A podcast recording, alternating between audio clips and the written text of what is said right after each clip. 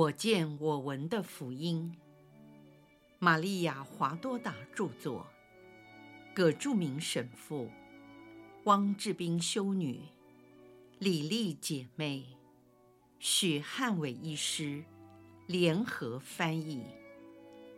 第四册，耶稣宣教第一年，上，第四十五章。习者若翰讲道：耶稣受洗，天主显现，玫瑰经光明一端。在我的右边，我看见一片荒芜，没有村落，也没有果园，只有些稀稀疏疏的植物，东一丛，西一丛，散布在颜色比较深、湿润的泥土上生长。在我的左边，有条河缓缓地由北往南流，经过广大的平原。由于两岸很低，水深约一米半，清澈见底。蓝色的河水使得沿岸呈现浅绿的色调，湿润的岸边长了整片植物，成为赏心悦目的深绿地带。其余的。就只是石块和沙砾的荒凉景观，看起来十分单调。米利尼神师，我曾向你提过，那神秘的声音告诉我，现在所看到的是约旦山谷。其实山谷只是个通用的名词，这附近并没有山丘，遍地都是荒野。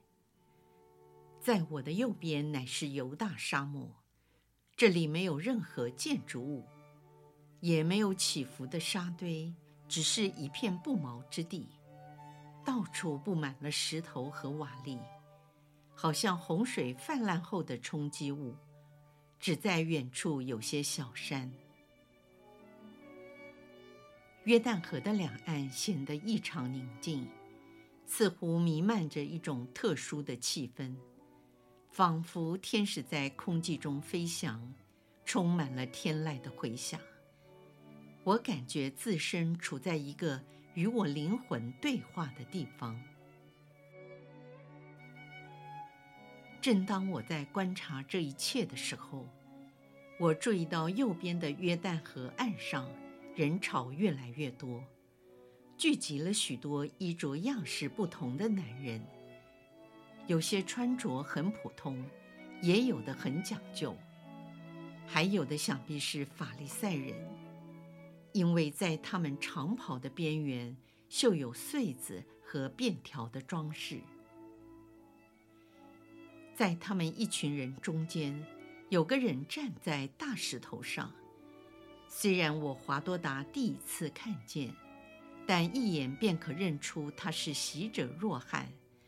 正在向群众喊话，他的言论慷慨激昂，直言不讳。耶稣曾经称载伯德的儿子为雷霆之子，我又应如何称呼这犹如火山爆发的宣道者呢？洗者若翰堪称山崩地裂、雷霆的称号，他连珠放炮。烈火般劲爆强悍的言论，以及与众不同的表达方式，是那么的严苛和震撼，令人瞠目结舌。他正在宣告默西亚时期的来临，劝人准备自己的心，要革除一切障碍和改正错误的思想，好迎接默西亚的到来。若翰义正辞严，犀利的画风显得冷酷无情，不像耶稣有着一双温柔的手，可以抚慰和治愈人心的创伤。他像个鲁莽的医生，在仔细检查患处之后，便毫不留情地切除。我不重述他的话，因为福音圣史都有详细的记载。只不过在这里可以看到若翰强烈的肢体语言和慷慨激昂、高亢的声调。此时，我的耶稣正沿着小径走来。这条路在约旦河阴凉的岸边，应该是被商旅或行人经年累月的践踏而形成的路径，通到一处浅滩，可以涉溪而过，抵达对岸，直到消失在一片绿野为止。耶稣独自一人，静悄悄地走进若汉的背后，他聆听那沙漠苦修者如雷贯耳的声音，仿佛自己是群众之一，也是来接受若汉的洗礼与净化，好迎接默西亚的来临。耶稣的穿着和常人一样普通，除了他优雅的风度和气质外，并没有显露任何天主性的标志。若翰觉察到。有一股特殊的灵气逼近，他转过身来，立刻认出了流露的源头。他从石头上急忙跳下，并且快步地走向耶稣，而耶稣在距离人群几公尺的地方停了下来，倚着一棵树干。他们四目相接，耶稣有一对甜蜜深邃的蓝眼睛。若翰有一双严厉、乌黑、炯炯有神的双眼，两人除了身高相仿，其他完全不同。耶稣有一头整齐的金色长发，白皙的脸庞，蓝色的眼珠，简朴的衣裳显得威严庄重。若翰有着浓密乌黑的直发，凌乱地垂在两肩。稀疏的黑胡须布满了因长期守斋显得消瘦的脸颊上，一双黑色的眼珠炯炯有神。他那饱经风霜的皮肤被阳光晒得黝黑，全身都长满了毛，身上穿着骆驼毛衣，遮住他消瘦半裸的左边躯干。只用一条皮带把衣服从腰间束紧。当他们站在一起，一个看起来像天使，另一个却像野人。若翰那敏锐穿透性的目光细察了耶稣之后，他惊呼说：“看，天主的羔羊！我主怎么会来到这里？”耶稣平静地回答说。为了完成悔改的礼仪，绝对不可。我主，应该是我到你面前接受你的祝圣，现在反而是你来迁就我。若翰向耶稣鞠躬，于是耶稣将手放在他的头上，说：“就照我的话做吧，好使一切公义都得以满全，并使你的礼仪。”成为另一项更高超奥迹的开端，且向人们宣报：牺牲者祭品，天主的羔羊耶稣已经来到了人世间。泪水湿润了若翰的双眼，他注视耶稣的眼神变得柔和许多。于是他走进约旦河里。耶稣脱去了披风和长袍，只剩下一条短裤，也进到水里，来到若翰立足的地方。若翰从腰带间取下类似贝壳或半个晒干的南瓜瓢，舀了些河水，倒在耶稣的头上，为他施洗。耶稣白净的肤色，温柔的眼神。谦逊的姿态，真堪称为天主的羔羊。当耶稣上岸穿好了衣服，便全神贯注地祈祷。若翰将耶稣介绍给群众，并向他们作证说：他凭着天主圣神指示的标志，肯定耶稣就是那救赎者，而且自己所得到的启示绝对正确。我华多达凝视着祈祷中的耶稣出神，他的身体在绿色河岸的衬托下，似乎在发光。耶稣说：“对若汉而言，本来不需要那标志。”来帮助他认识我，因为若汉的灵魂在母腹时已经预先被圣化，具有超性的洞察力和理解力。假如亚当没有犯罪，每一个人都会有这种超性的理解力。如果人一直生活在天主的圣宠中，保持纯洁无罪，且忠于他的创造者。他就能从万物外在的形貌认出天主的领在。创世纪说，天主曾与纯洁无罪的人有亲密的往来。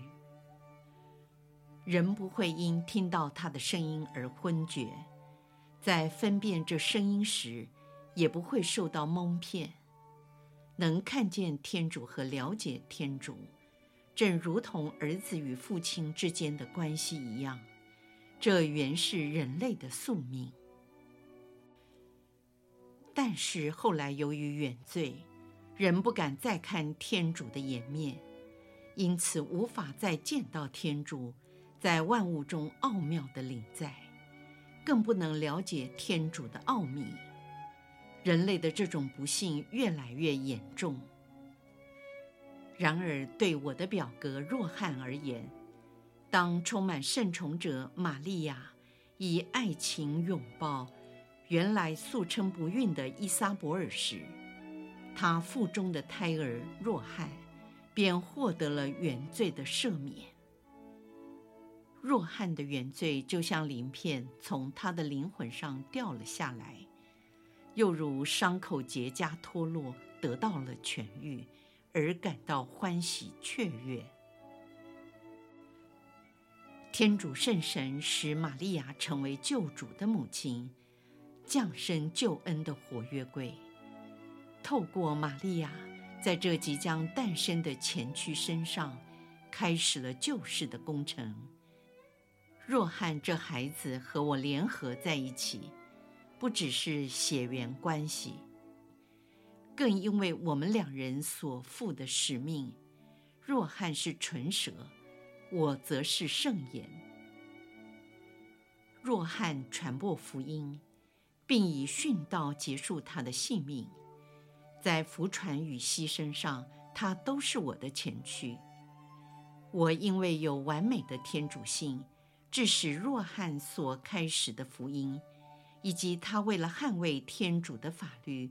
所遭遇到的殉道，达到完美的地步。若翰自己不需要任何的标志，然而对其他的人来说是有必要的，因为他们的心智迟钝，需要看见神迹异事。若汉除了以明显和无可否认的证据之外，对那些心地迟钝的群众。他还能用什么方式来印证自己的话呢？耶稣继续说：“我也不需要受洗，但是上主的智慧选择了这个时刻，并以这种方式让我们相遇。上主的智慧引领若汉走出旷野的山洞，也令我从家中出来。”好使我们在这个时候相遇。圣父为我打开了天闸，并使自己的圣神以鸽子的形象降在那将来要以圣神的能力给众人施洗的耶稣身上，并使那从天上来的喜讯比天使的传报更强而有力，因为它是来自我父的口说。这是我的爱子，我因他而喜悦。这样，人类在是否要跟随我的这件事上，就不应该有任何的借口与怀疑了。基督曾经多次地显示自己，第一次是在他诞生后，将自己显示给贤士们；第二次是在圣殿内，将自己显示给西莫盎；第三次在约旦河受洗，日后更是数之不尽。有关这些显示，我将会告诉你，华多达。因为显神迹是我天主性的流露，直到最后的两次，也就是复活及升天。我的祖国充满了我的显示，好比种子散播在各地，而这些显示在社会的每个阶层、每个角落都曾发生过，像牧羊人，像有权势的人，像学者们。无神论者、罪人、司机、统治者、孩童、士兵、犹太人以及外邦人等，直到现在，神迹还继续发生。然而，就如以往的时日一样，世人并不接纳这些，他们不接受现今的发现，也忘掉过去曾有的。即便如此，我仍然不会放弃，为了拯救你们，我将再接再厉，引领你们来信我。玛利亚·华多达，你知道自己正在做什么吗？甚至于，我又为什么要将福音显示给你？我乃是要做一个更有力的尝试，好引领众人归向我。这不也是你所热切祈求的吗？我不再将自己局限于文字，那是个缺陷，因为会令人疲乏而离去。我将用神事，且是有关我福音的神事，并且我要亲自解释，让福音更清楚、更具有吸引力。你因看到神事而深感安慰。我将给每一个人机会，渴望认识我。如果他们不珍惜这个机会，就像冷酷无知的孩子，由于不了解礼物的价值而将它扔掉，那么你当然将保有我的礼物，而他们却要面对我的易怒。我重申福音中的那句话：“我给你们吹了笛，你们却不跳舞；我们唱了哀歌，你们却不捶胸。随便他们吧，让那些不愿悔改的人，把燃烧的炭堆在他们自己的头上，且让我们转向那些希望认识他们牧者的小羊吧。那牧者就是我。”而你，华多达是牧长，引领他们来到我这里。以下是华多达与他神师米利尼的对话。一如米利尼神师你所了解的，我尽快将细节补足，虽然是些琐碎之事，但也是你所要求的。今天我重新阅读小册子时，发现有句话可以作为神师你的指南。今天早上你说，无法让我的笔记公诸于世，因为是些神事，而且害怕别人认出是我。我很高兴你这样想，但你可曾想过，这样违背了师父。耶稣在小册子里最后的一句话：“你所看见的神事，描写的越精准，越能帮助更多的人归向我。这意味着这些著作必须公诸于世，而且多亏耶稣给了这些审视，否则又怎能吸引更多的人归向耶稣呢？”我只想你注意到这点，至于要怎么做才是最好，由你来决定。因为对我而言，按人性的立场，我认同你的看法。可是这并非人性的事情，而是属神之事。代言人的人性方面也必须消失。就连今天耶稣的口述也提到，向你展示福音，是我做更有力的尝试，不把自己局限在文字上，好引领众人来归向我。我会透过神事，让福音更清楚和更具吸引力。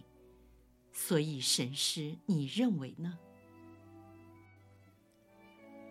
然而，我华多达是个卑微的虚无，靠我自己我会退缩。我告诉你，神师，你的评语令我难过。而那恶者见缝插针，趁虚而入。我一度难过到不想记录福音的神事，而只记录耶稣口述的部分。那恶者便在我耳边轻声地说。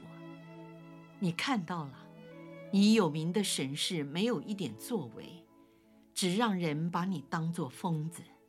你真是个疯子啊！你看见的算是什么呢？只是你精神错乱的产品。要看到天堂没那么容易。撒旦用腐蚀人心的诱惑折磨了我一整天。我可以明确地告诉你，神师，我残缺的身体给我带来的痛苦远不如这个。那恶者想把我逼疯。这个星期五为我来说是个灵性的日子。我正在想耶稣在严斋山和格泽玛尼庄园。我不会放弃。因为我不想让狡猾的魔鬼嘲笑我，我将继续跟他作战，和抵抗我软弱的人性。我写给你神诗，是告诉你我目前的喜乐。而如果耶稣将我最喜悦的神事拿走，只要他继续爱我和怜悯我，我就心满意足了。